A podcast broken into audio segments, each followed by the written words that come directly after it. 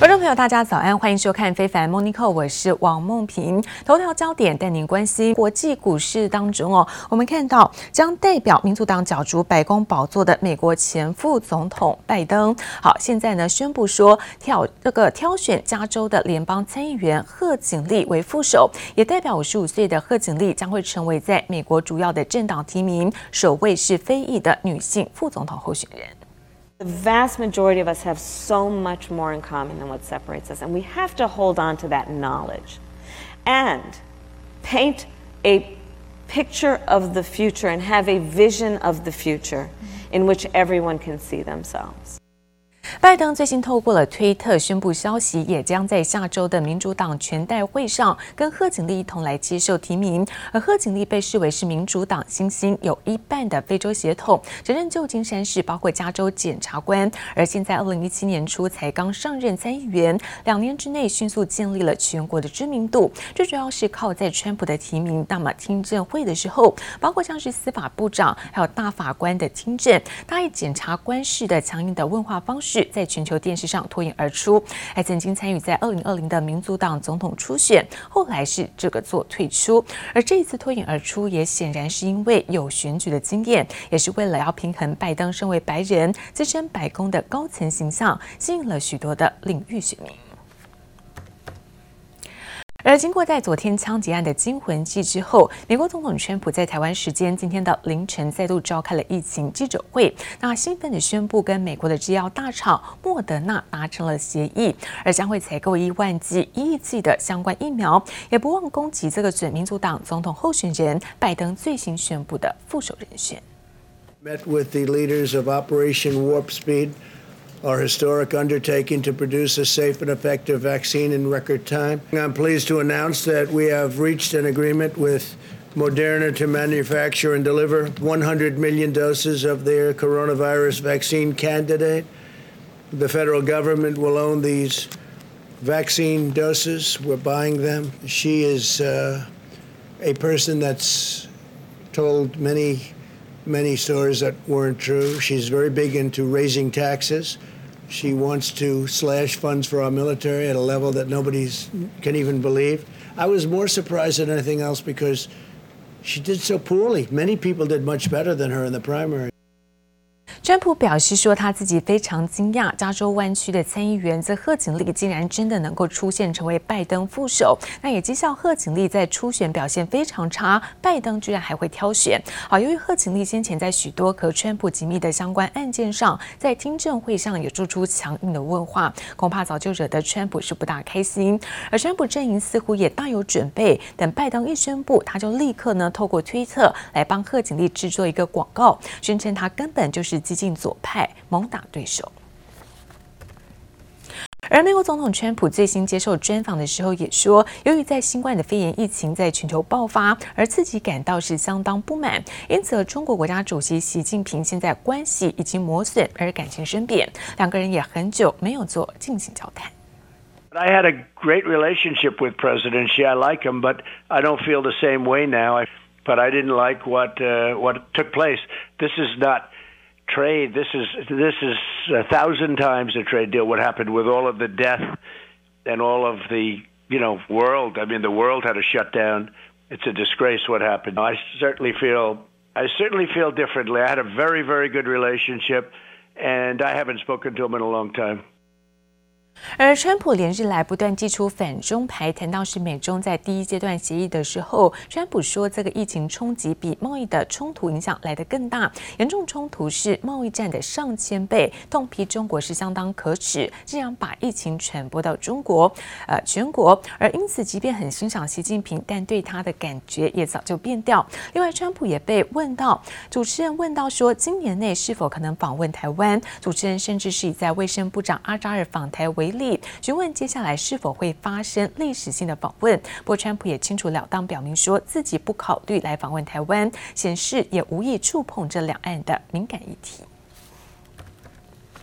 而至于在美国股市最新收盘，大多是回落，而昨天盘中道琼一度上涨超过了三百点，最主要尾盘震荡卖压。那俄国现在传出在新冠疫苗的利多，最新经济的数据包括川普考虑下调资本利得税，美债的殖利率上升，而金价的暴跌。美股呢开盘是走高震荡，但尾盘呢风云变色，美国朝野两党为了纾困方案吵的是不可开交。在尾盘的部分，科技股抛售加剧跌势。是我们看到四大指数集体的沦陷，可以看到道琼部分压回是一百零四点，科技股纳斯达克下跌幅度百分之一点六九，S&P 五百指数呢连续八天的上涨，中场收跌是在百分之零点八，收在是三千三百三十三点，费城半导体跌幅则是在百分之一点一四。好，这是最新在美国股市的收盘表现。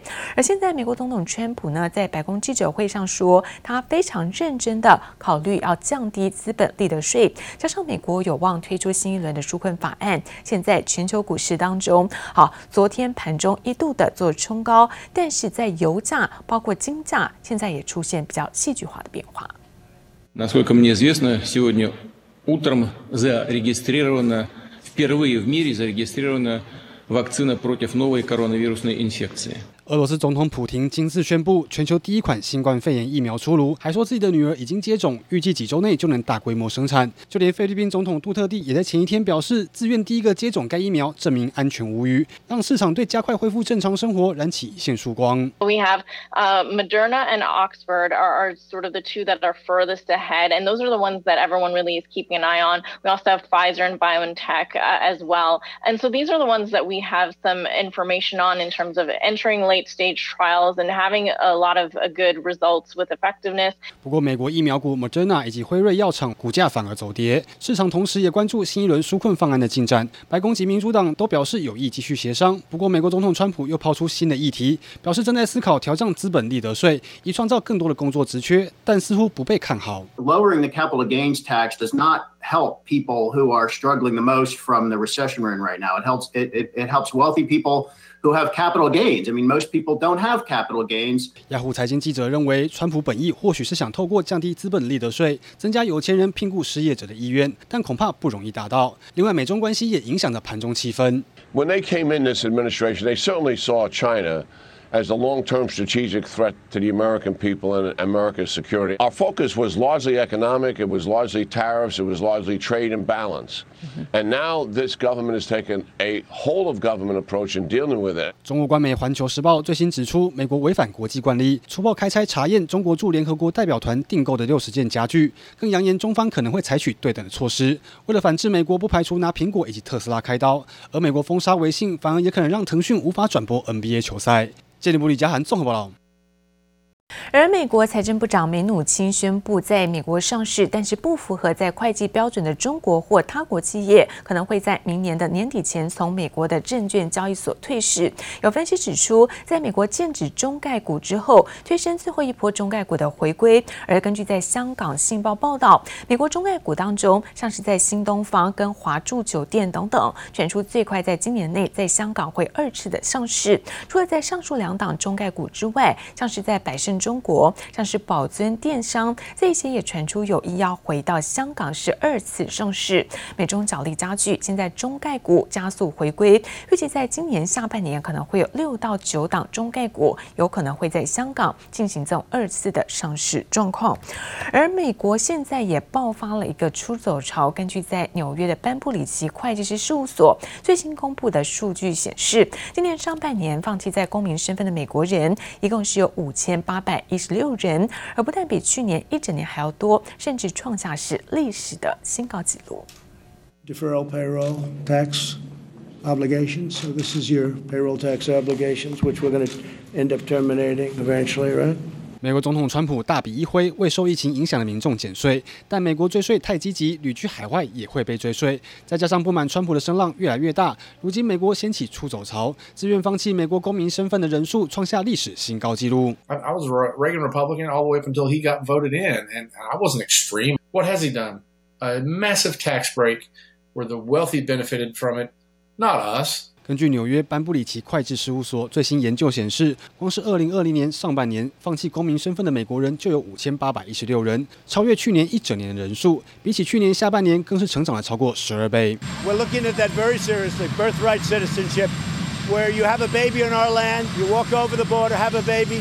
Congratulations, the baby is now a U.S. citizen. It's frankly ridiculous. 川普为了打击移民，去年还打算取消出生公民权，现在反而是美国人要出走，而且根据规定，放弃公民的身份需要缴交两千三百五十美元的费用，相当六万九千台币。